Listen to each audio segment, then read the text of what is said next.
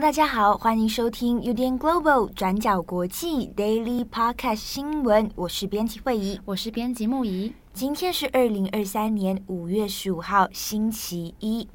那在今天呢，我们一样要跟大家分享三则的国际新闻。那其中两则呢，就会是跟刚过去的土耳其大选还有泰国大选有关。好，那首先的第一则呢，我们先来看一下泰国的众议院选举。那泰国选举在五月十四号进行投票，那结果跟我们上周在 Daily 上面跟大家更新的民调是一样的。两大在野党，也就是前进党还有维泰党的票数遥遥领先。那由现任总理巴育领导的保守派政党统一党，那几乎可以说是惨败哦。那这整场选举呢，也可以被视为是泰国的民主派大胜。那对泰国的改革派啊，还有进步派来说，这样子的一个结果是非常的鼓舞人心啊。那按照现有的这个票数计算。由自由派皮塔领导的前进党获得最多的票数，也就是一千三百五十万票。接着是由翁银领导的维泰党拿下一千零三十万票。泰国总理巴育领导的统一党则是只有拿下四百五十万票。好，那有关于这些总理候选人和他们所属政党的一些介绍，我们在十一号的 Daily 上面已经有跟大家稍微解释过了。那今天我们主要会谈的是泰国的总理到底会是谁来担任？那巴育的军政府到底会不会下台？那一开始我们先来看总理到底是怎么选出来的。那首先，泰国分成参议院跟众议院。那参议院有两百五十个席位，众议院有五百个席位，加起来一共有七百五十个席位。那每一个提交总理候选人的政党呢，至少要在众议院拥有二十五个席位才可以提名。那你提名总理之后，那必须也要有参议院还有众议院加起来过半票数的支持，也就是至少要赢得三百七十六票才可以当选总理。但是巴育在二零一七年修宪之后，整个选举制度就对军方相当的有利。那因为参议院的两百五十个席位是由军方指派，那任期会到明年的二零二四年。那基本上参议院的这两百五十票就是巴育的铁票哦。那这次选举选的是众议院的选举，所以如果要让巴育下台，就代表在不考虑参议院票数的情况下，泰国的各个政党要想办法横扫众议院的席位。再不然，就是要透过政党之间的合作，才有可能在众议院获得多数席位，也就是三百七十六票，才可以执政。那我们来看一下现在的状况。那真正的计票结果，还有各个政党赢得的席位，最后会在五月十九号公布。那但是我们根据现在现有的推估，那两大在野党虽然是大胜，但是没有人可以赢得众议院的多数席位。那第一名的前进党估计赢得一百四十八个席位，那第二名是维泰党，估计赢得一百三十八个席位，所以两党加起来也就是两百八十六个席位，就是两百八十六票。那距离要获得过半数三百七十六票还有一段差距，所以这也代表，就算这两个政党决定合作，也需要靠着其他的小党一起才有办法执政。那而对巴育来说，他虽然这一次只赢得二十三个席位，但因为他有基本盘，也就是参议院的两百五十票，所以如果要再度连任，那只需要再获得众议院至少四分之一的票数就可以执政了。那对在野党来说，他的目的其实就是希望巴育下台嘛。所以现在，不管是前进党的皮塔，还是维泰党的翁莹，其实都有表示他们开放合作，是保持这个开放的态度。那但是，是不是有机会，还需要再观察。那原因是前进党是泰国目前最具有反王室色彩的政党，也就是承诺他们当选之后会改革王室还有军方，那尤其是会修改泰国刑法第一百一十二条，也就是我们俗称的冒犯君主罪。那这在泰国基本上过去都是禁忌话题哦，所以前进党这样相对激进的政党色彩还有议程，其实也是让泰国的其他政党会跟他们保持距离的。但是各界都没有料到的是，打出这样子的一个改革旗帜，前进党到最后还是大胜哦。他的策略可能也是瞄准今年泰国年轻啊，或者是渴望改革的手头族。这些手头族预计都有三百三十万，所以前进党打出改革的口号，也就是 “Change for Thailand” 这样子的一个口号，还是非常有效的。因为后来我们也可以看到，领导人皮塔的民调也是从一刚开始位居第二，到最后选举前夕是直接反超维泰党的翁赢哦。所以泰国朱拉隆功大学的政治学家也有告诉路透社，那他认为前进党提出的这样子的一个王室还有军方改革，其实是打开了泰国政治的新战场，拉升到了一个新的境界哦。那最后，我们也要看看巴育。你在星期日开票结果陆续出炉之后，巴育是悄悄离开了总部。那路透社也有描述，在巴育的党总部几乎是看不到支持者，那只有几位员工。而且在现场呢，就有一个巨大的荧幕，那上面正在播放的是前进党领导人皮塔的演讲。那巴育似乎也没有多说什么，那他只告诉记者说，希望泰国可以和平繁荣，那他会尊重民主还有选举。好的，以上大概就是泰国选举的初步结果。那要知道总理是谁，还需要一段时间。那包括这也取决于到最后政党之间谁会和谁合作。那这部分我们也会继续留意。好，那我们下一则来看土耳其大选在五月十四号的投票结果。这次选举的投票率高达百分之八十八。那截至我们录音的时间是台湾时间五月十五号下午两点左右，选票的计票已经完成百分之九十七了。那也确定现任总统厄多安以及反对派的候选人基里达欧陆他们的得票率都没有过半。好，那根据土耳其的阿纳多卢通讯社。厄多安的得票率目前是百分之四十九点九四，西里达欧鲁则是百分之四十四点四九。那至于第三位候选人奥万，则是获得百分之五点三的选票。不过，不同媒体公布的数字目前都有一些差异哦。那土耳其选举委员会会预计在五月十八号公布正式的得票结果。那目前没有任何候选人得票率过半。那如果这个结果最后获得官方的确认，那也代表着土耳其大选即将在五月二十八号进入第二轮的决选。看在第二轮的投票当中，会是由厄多安还是基里达欧鲁胜出？那这也是百年以来第一次出现需要走入第二轮决选的情形。那这个第一轮投票的结果跟原本预期的有一点点的落差哦。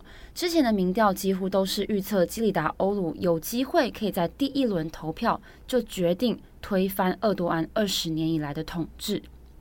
综合四月的民调，我们来看，基里达欧鲁都微幅领先了厄多安，那支持率大概都落在百分之四十七点八到四十九点三这个区间。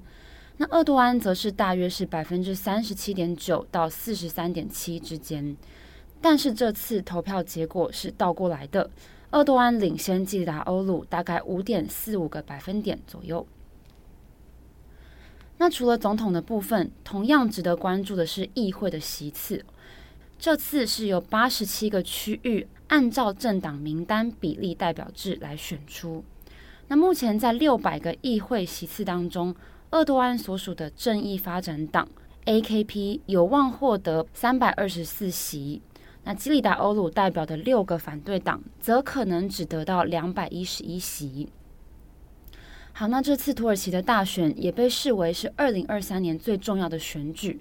我们纵观这次大选，也可以很明显的发现，基里达欧鲁和厄多安代表着两种截然不同的路线。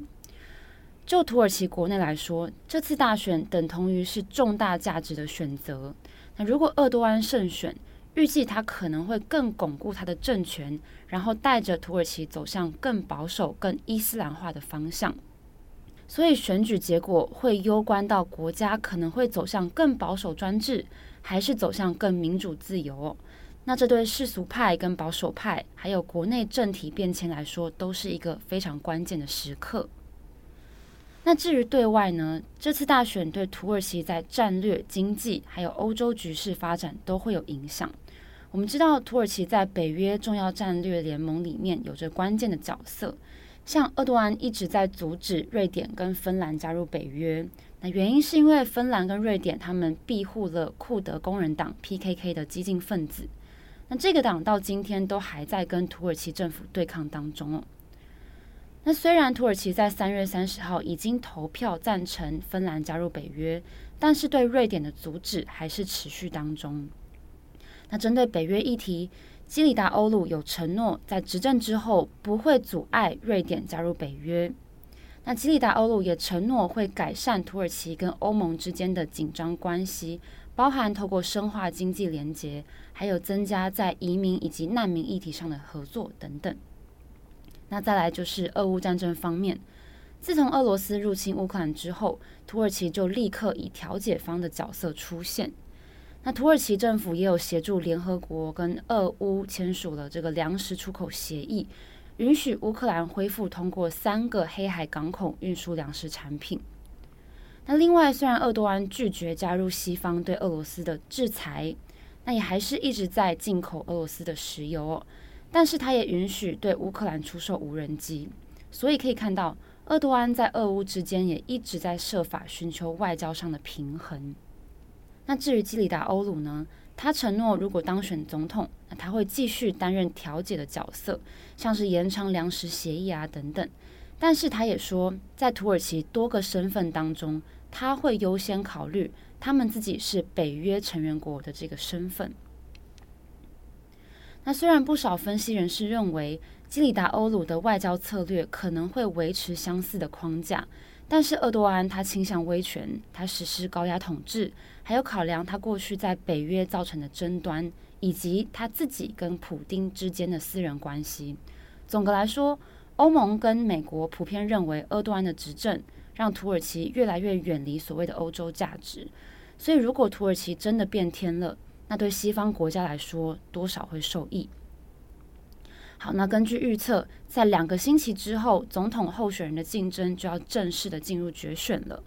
那厄多安跟基里达欧鲁也都表示，他们已经准备好要面对这个重大的挑战。好，以上是土耳其大选。好，那今天的最后一则，我们补充《华盛顿邮报》的独家报道。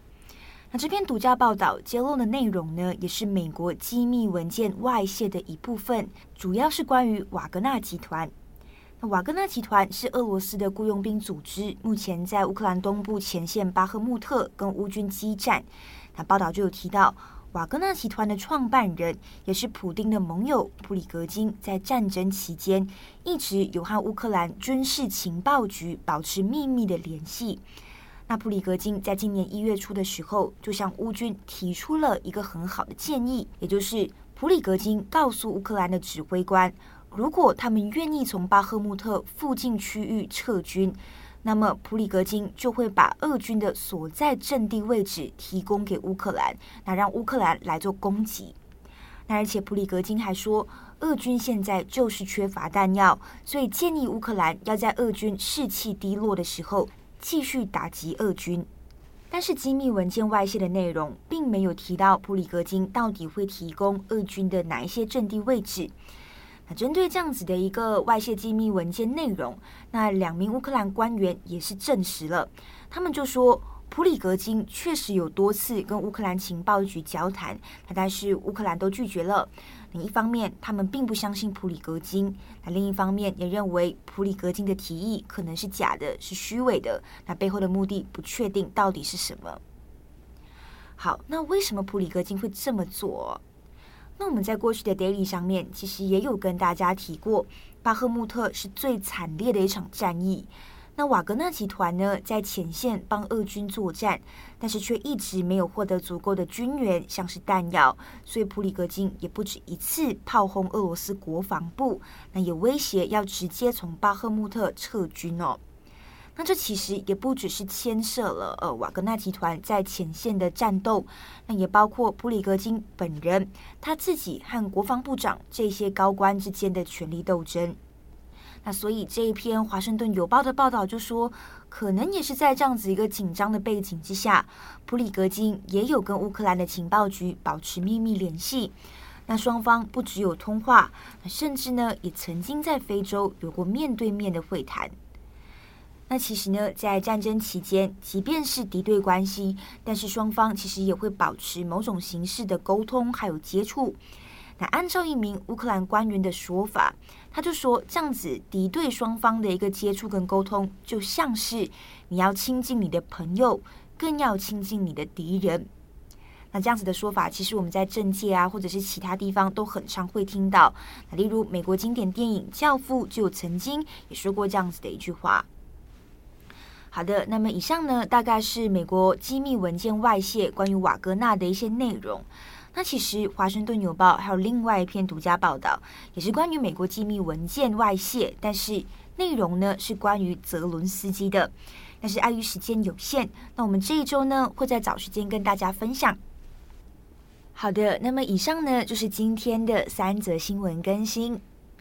节目的最后要跟大家分享一件事情，就是我们编辑四人团队的组成啊。嗯好像之前有讲过吧，其中三个是土象星座，哎，挤满了三个土象星座，对对对，摩羯、处女跟金牛，金牛对对。刚过去的周末呢，就是我们的木仪的生日，对，而且昨天五月十四号刚好是泰国跟土耳其大选，就那天就是我在跟家人一起过生日的时候，其实我的手机一直在划那个 选举投票结果，很紧张。你不要这样，好，就是你知道。要跟大家分享，就是我们上礼拜五的时候，就是接近四点四十左右，然后那时候七号突然很严肃跟我说，就是发生一个重大的事情，嗯，然后希希望我们所有编辑可以一起，就是开个简短的会议，这样，嗯，然后那时候我真的快吓死，因为你知道七号严肃起来是很，真的很煞有其事，感觉真的出事了这样，然后就那时候我进到会议室，然后你跟赖云，我就想说奇怪，为什么你们两个都没有带笔记本，只有我带了笔记本。